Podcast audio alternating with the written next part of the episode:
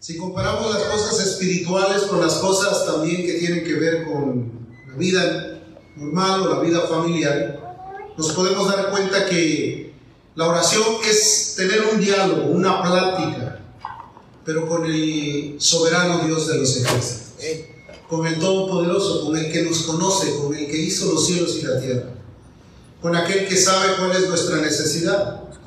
En la escritura la Biblia nos enseña que antes de que nosotros podamos pedir algo, Él ya sabe qué es lo que necesitamos. También la escritura dice que si nosotros nos acercamos confiadamente a Él, Él será nuestro oportuno socorro. Sin embargo, esto tiene mucho que ver con la vida y la socialización nuestra.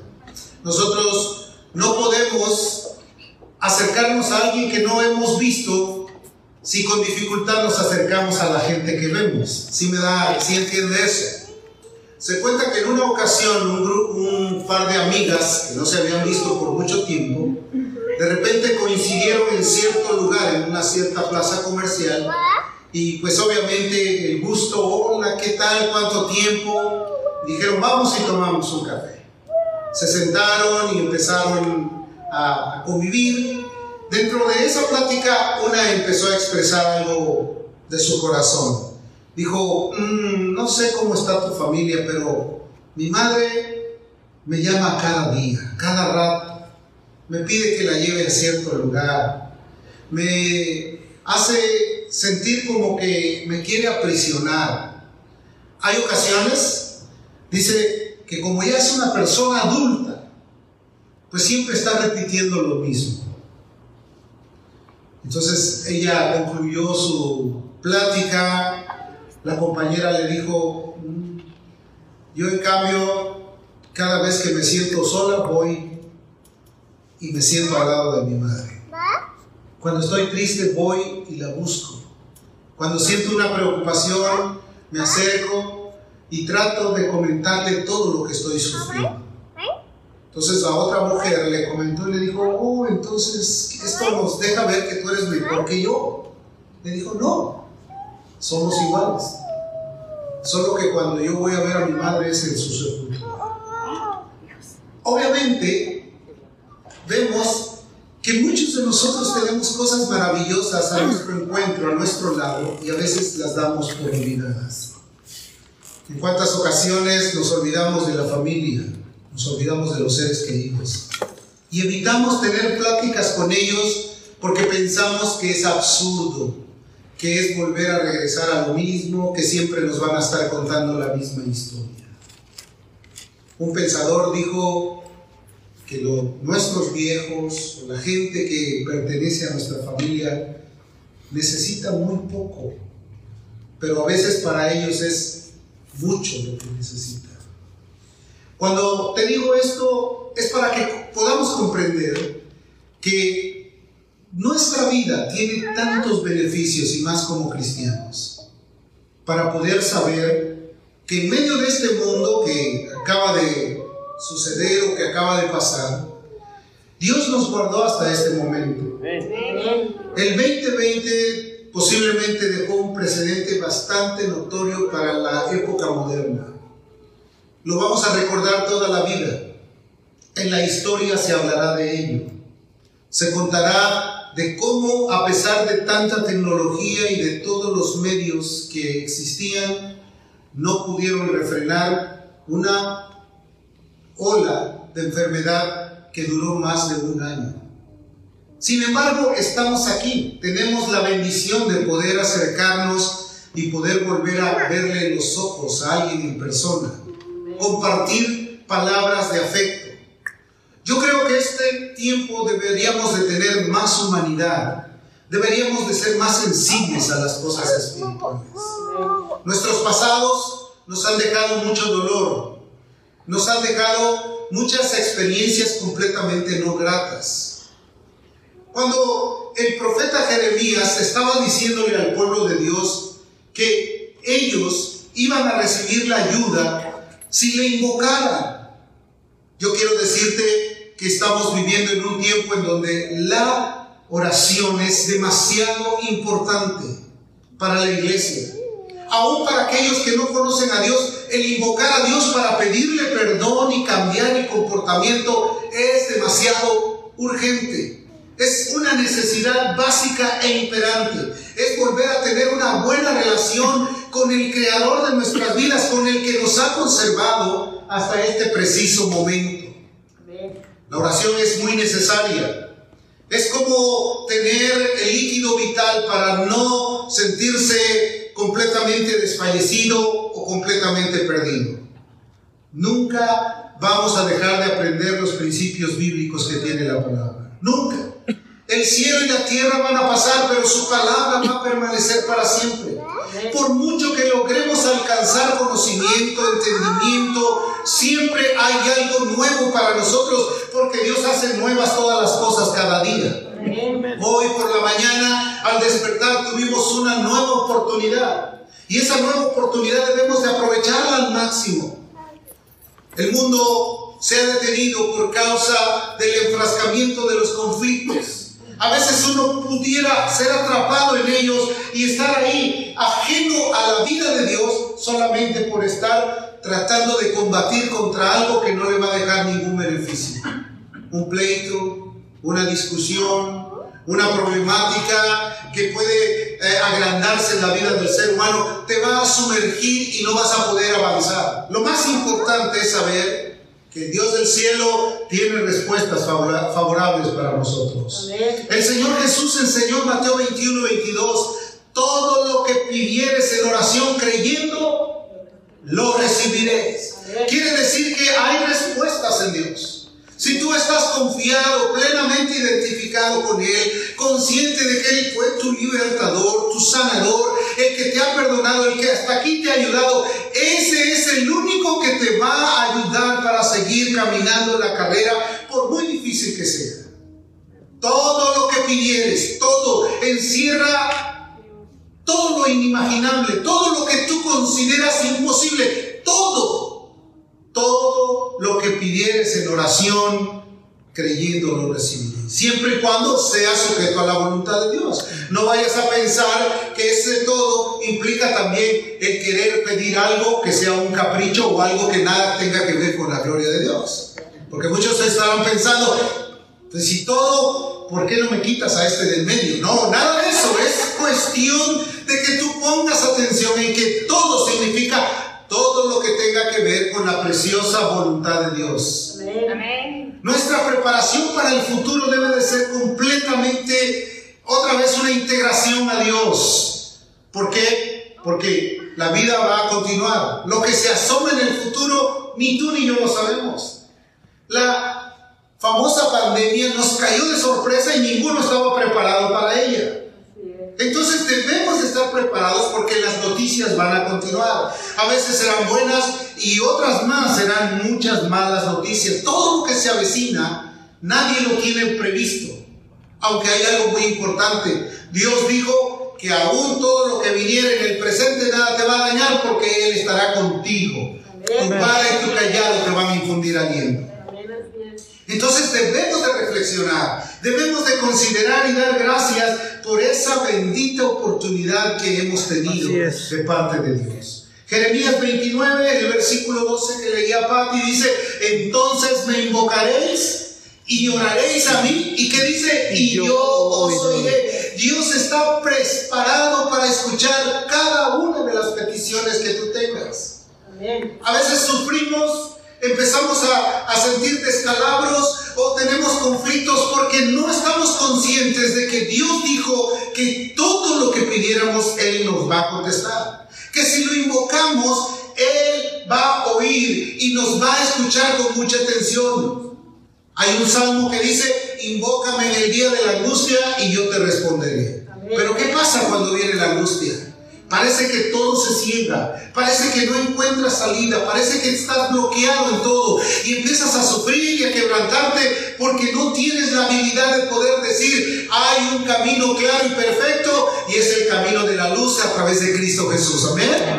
Entonces, todos los conflictos que vengan, por mayores que sean, van a poder ser disipados siempre y cuando tú puedas conocer que hay alguien que está dispuesto a ayudar.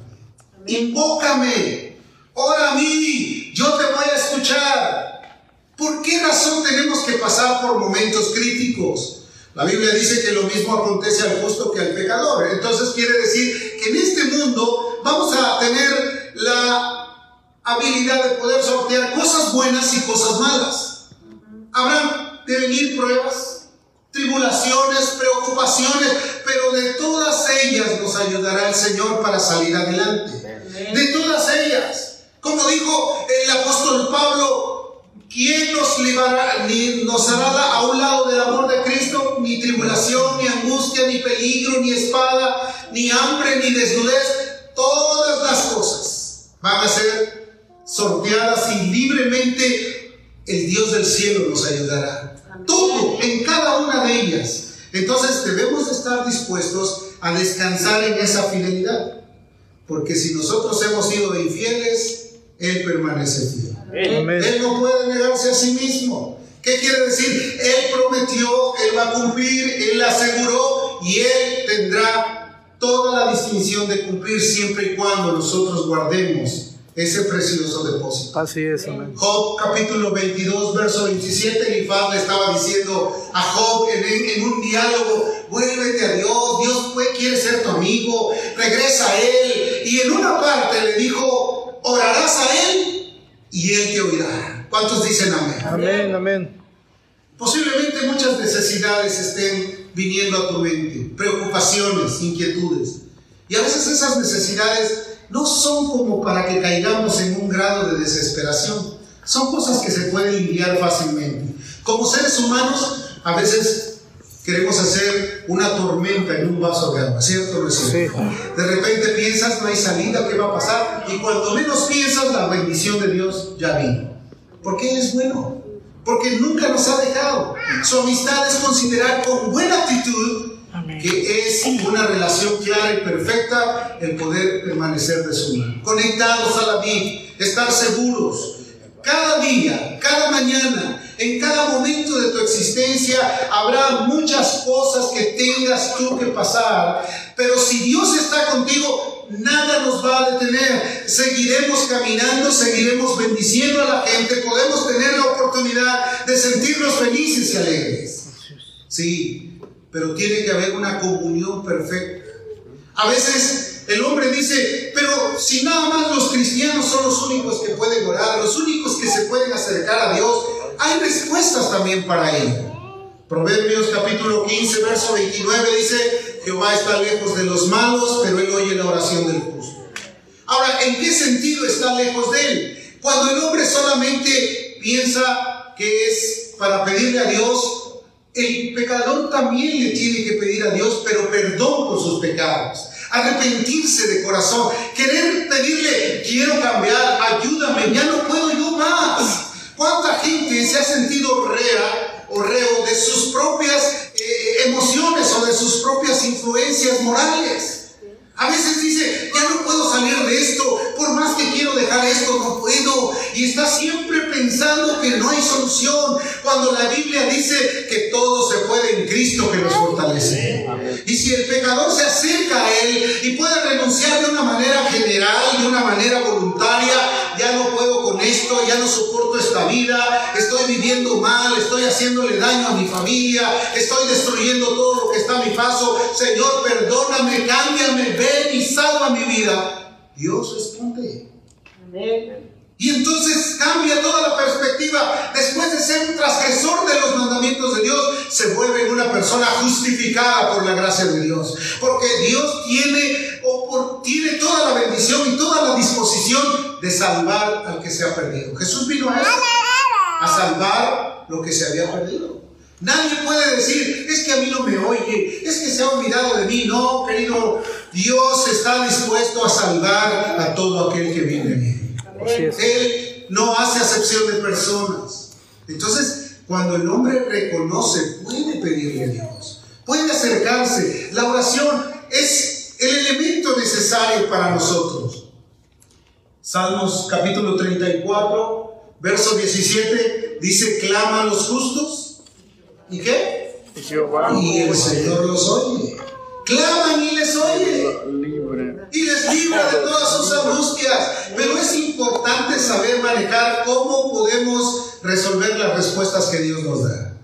Porque eso también se necesita pedirle a Dios inteligencia. Señor, dame sabiduría. Me vas a contestar. Hay muchos que piden, Señor, dame un trabajo, dame algo que me haga sentir feliz, que me haga tener la oportunidad de ayudar a mi familia, de ser eh, suficiente en mis necesidades.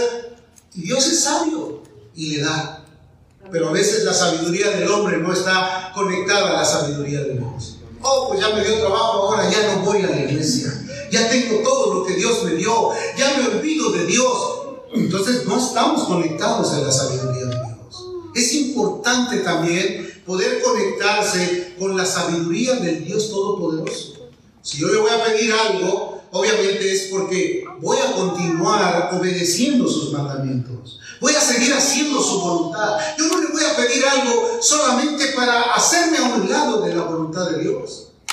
Porque Dios ciertamente es bueno, pero a veces nosotros equivocamos nuestro camino. Y en eso tenemos que tener también la intención de pedirle a Dios sabiduría, como dice Santiago. Si alguien tiene falta de fe, pídale a Dios, el cual le dará abundantemente y sin medida. Lo podemos añadir, pídale sabiduría para poder ordenar sus caminos.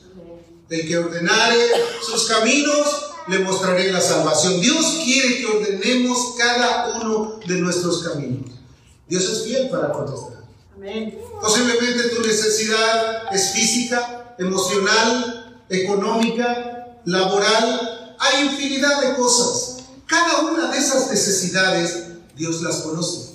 Pues conoce cuántos cabellos tiene tu cabeza. Sabe qué es lo que tú necesitas antes de que tú le pidas. Sin embargo, Él quiere que te orientes en una realidad para saber que las cosas que tú necesitas van a ser puestas en las manos de Dios. Yo le quiero pedir algo, pero antes que todo es para tu gloria. Es para seguir obedeciendo, es para caminar contigo, es para desarrollarme en tu gran amor. Clama a los justos. Jehová los oye y le libra de todas las angustias. Una necesidad te puede llevar a un punto de una angustia en la cual ya no puedas ver lo que está enfrente. ¿Cierto o no es cierto? Yo recuerdo hace algunos años una persona salió corriendo, yo venía caminando y venía, y salió corriendo y de repente atrás de mí había sucedido un accidente. Un conductor en su imprudencia arrolló a un niño. Pero el hombre venía corriendo, con una desesperación se veía su angustia, su desesperación para llegar a, donde se encontraba el pequeño. Era tanta su angustia que él no se fijó quién estaba al lado de él. Una angustia te puede cegar plenamente sin considerar qué hay allá adelante, cuál es la solución que tú tienes, a dónde puedes recurrir para poder lograr lo que tú necesitas. Mucha gente vive de esa manera. Con alguna necesidad entran en un estado de angustia hasta de pánico que piensan que ya no hay salida. La Biblia dice, al que pide se le da, al que toca se le abra y al que busca encuentra. Dios tiene soluciones. Jesús vino a dar soluciones al mundo que en su gran desconocimiento de Dios se enredó en todos los negocios sin poder luego tener la oportunidad de salir. ¿Cierto o no es cierto? Juan el apóstol dijo, en cualquier cosa que pidieran, que pidiéramos, la recibiremos de él. Pero aquí hay algo muy importante que nos da la sensatez de comprender que no solo es recibir, sino también tener la responsabilidad, corresponsabilidad. Porque a veces sí nos gusta que venga todo de Dios, pero no queremos darle a nada, ¿cierto o no es cierto? Queremos la ayuda de Dios, pero no queremos poner nuestra disposición. Entonces la Biblia nos aclara y nos deja ver con sencillez que cualquiera cosa que le pidiéramos a Él, la recibiremos de Él, porque guardamos sus mandamientos y hacemos las cosas que son agradables delante de Él. Si hacemos algo que no va en correspondencia a lo que Él pide, entonces más tarde tendremos que pagar factura. ¿Sí me, da, ¿Sí me entiende esto? Más tarde tendremos que sentirnos completamente alejados de la bendición de Dios. Dios te va a dar de acuerdo a la disposición que tú tengas.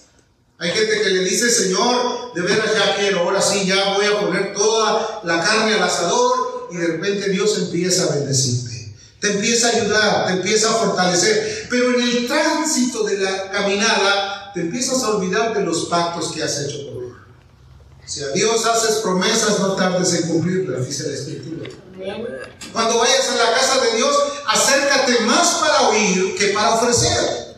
Porque a veces pensamos, pues si yo le estoy dando mi ofrenda, yo le estoy dando mi diezmo. No, Él quiere tu corazón. Él quiere tu corazón. A Dios tú no lo puedes comprar por una ofrenda o por un diezmo. Tú le vas a, vas a, ser obediente a Dios y entonces Dios hará de ti misericordia. Amén. No es necesario, no es necesario. Ahora, tampoco pienses eso, que no es necesario que tú compartas, que tú eh, puedas también ofrecer ayuda, porque Toda la iglesia requiere también movimientos financieros para seguir caminando. Entonces, puro Dios, pero Dios dice que guardes los mandamientos y que hagas las cosas que son agradables delante de Él. Que le agrades, que estés consciente que cuando vienes a Él, vienes a recibir de Él, pero también vienes a ofrecerle a Él. ¿Qué le vienes a ofrecer? Tu entendimiento, tu corazón, tu disposición, tu fidelidad, tu amor. Porque si entendemos el cristianismo como algo místico, pensaremos, pues en la iglesia nada más voy a recibir bendición. ¿Qué vienes a dar tú? ¿Me presentaré delante de Dios con las manos vacías? Vendré solamente pensando que de Él podemos recibir todo y nosotros no ofrecer nada. No, dice la Biblia que el que a Él viene, que humíllese delante de Él. Humillaos pues delante de la mano de Dios. Y Él os exaltará en el tiempo necesario. Cuando sea necesario te va a ayudar y te va a fortalecer.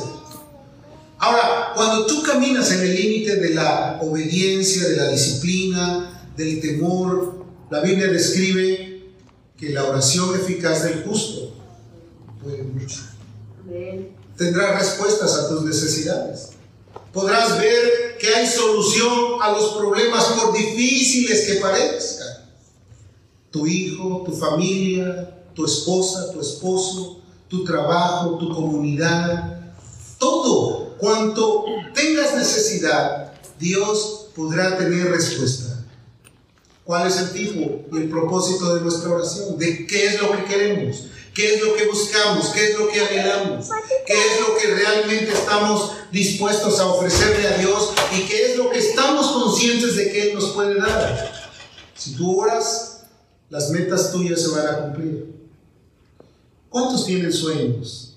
Aspiraciones. Es imposible que una persona viva y diga, ya ni sueños tengo, ya no tengo aspiraciones voy a ser como un barquito en alta mar donde me lleve la corriente. Bueno, no, creo que como seres humanos tenemos sueños, aspiraciones.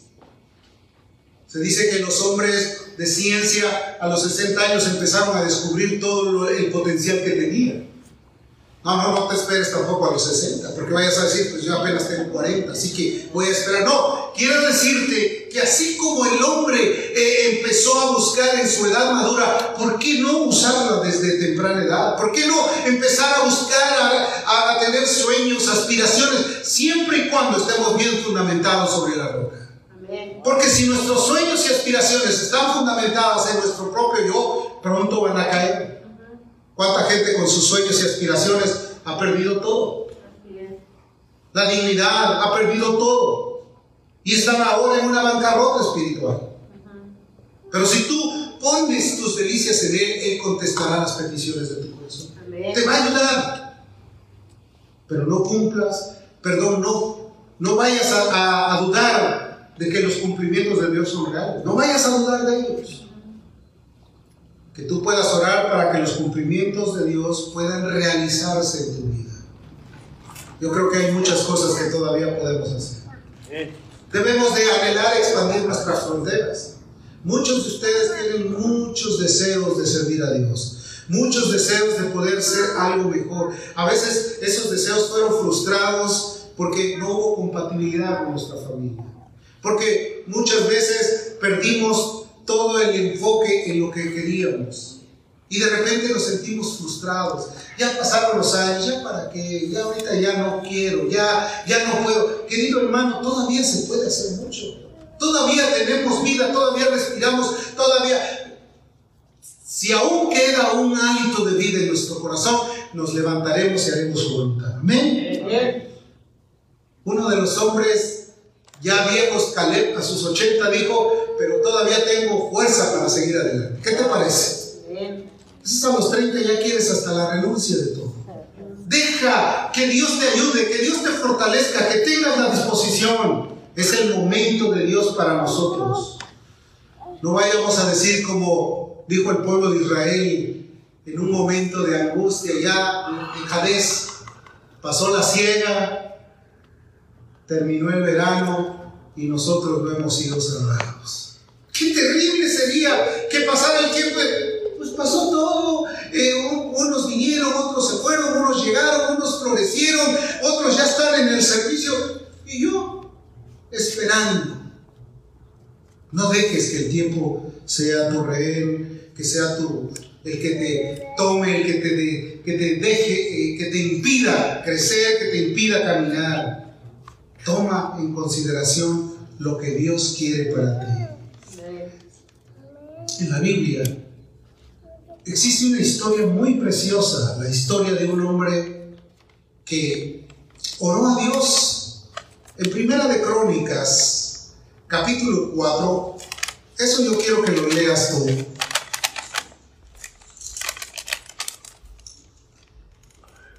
En el capítulo 4, verso 9 nos habla de un hombre llamado Javes. Algunos dicen Javes porque no tiene acento. Dice el verso 9, y Javes fue más ilustre que sus hermanos, el cual su madre llamó Javes, diciendo, por cuanto lo di a luz el dolor.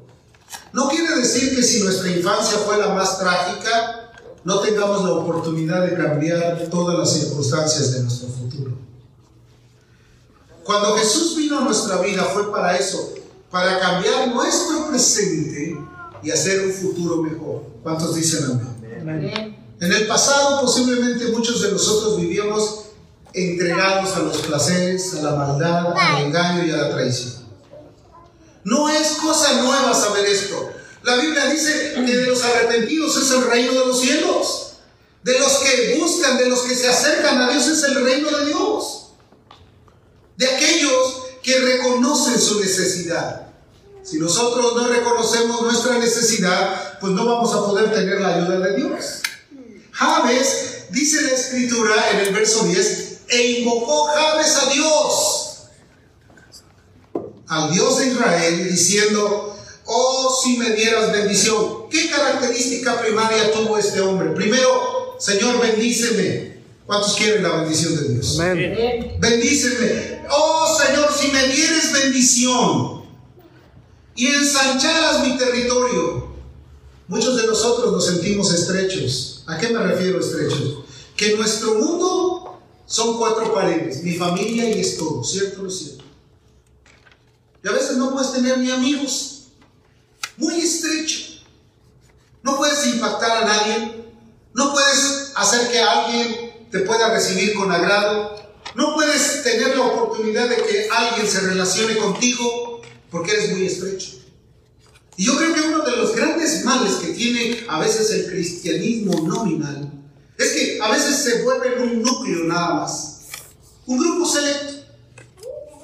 Yo no tengo amigos, yo no tengo familiares, yo no tengo a nadie con quien desarrollarme, con quien compartir, a quien hablar, con quien platicar. Querido hermano, tenemos de romper con todo ese egoísmo que a veces nos ha hecho ser como un lunar en medio del mundo. Jesús dijo que nosotros debemos ser la luz de este mundo. Y si la luz no alumbra, si la luz se apaga, hermano, nos quedamos en tinieblas. Ya hay muchas tinieblas, hay mucha oscuridad como para que nosotros dejemos de brillar. Entonces, Javes, viendo la condición que había en su patria, en su nación, entre sus, eh, los suyos, dijo, ensancha mi territorio, dame la oportunidad de que más gente pueda tener la oportunidad de que yo me relacione con ellos. Si tú en este momento haces un análisis autopersonal, piensa cuántos realmente son tus amigos. Te quedaste con una mano. Porque muchos no tienen la oportunidad o la, la bendición de poder relacionarse con los demás. ¿Por qué? Porque a veces pensamos, es que no piensa como yo. Es que lo que yo pienso no es lo que él dice. Es que siempre estamos en contradicción. Es que no nos podemos relacionar porque tenemos ideas diferentes. No. Jesús quiere que cambie tu manera de ser. Amén. Hay muchos que no tienen esa bendición de relacionarse y hay otros que rompen esa barrera, se relacionan, pero para hacer daño a los demás. No es así. Que si nadie te contó, yo te lo cuento. O sea, son comunicativos en otras palabras. Pero de cosas que solamente van a romper la oportunidad de vivir bien. Javes dice así, ensancha mi territorio, y si tu mano estuviera conmigo y me libraras del mal para que no me dañe, y dice la escritura que Dios le otorgó lo que Javes pidió. ¿Cuál es tu petición en esta mañana? ¿Cuáles son las cosas en las cuales tú pudieras decir, Señor, ayúdame, quiero entender, quiero comprender, quiero estar consciente de que tu ayuda va a ser buena? Si tenemos la bendición de acercarnos completamente, confiadamente a Él, hagámoslo.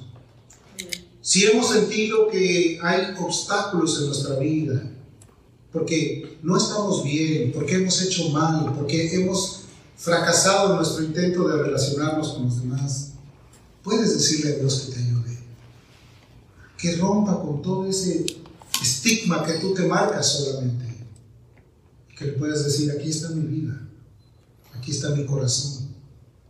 Considérame, considera mis pensamientos. Y ve si hay en mí caminos de perversidad y guíame que yo tenga una vida de paz, una vida de tranquilidad. De todas maneras, Él está dispuesto. Él vino para salvar lo que se había perdido. Él vino a ayudar al necesitado. Es más, Jesús está llamando a las puertas de tu corazón. Él dijo, yo estoy en la puerta y llamo. Y cada uno de los mensajes que tienen esta característica de hablar a tu vida implica un llamado de Dios para ti. Para que tú digas, Señor, realmente te necesito. ¿Quieres cerrar tus ojos esta mañana? ¿Quieres decirle a Dios? Es más, ¿quieres venir y platicarnos un momento a solas con Él? Puedes hacerlo. Nosotros oraremos por ti. Esta mañana te damos gracias, porque hasta aquí nos has ayudado.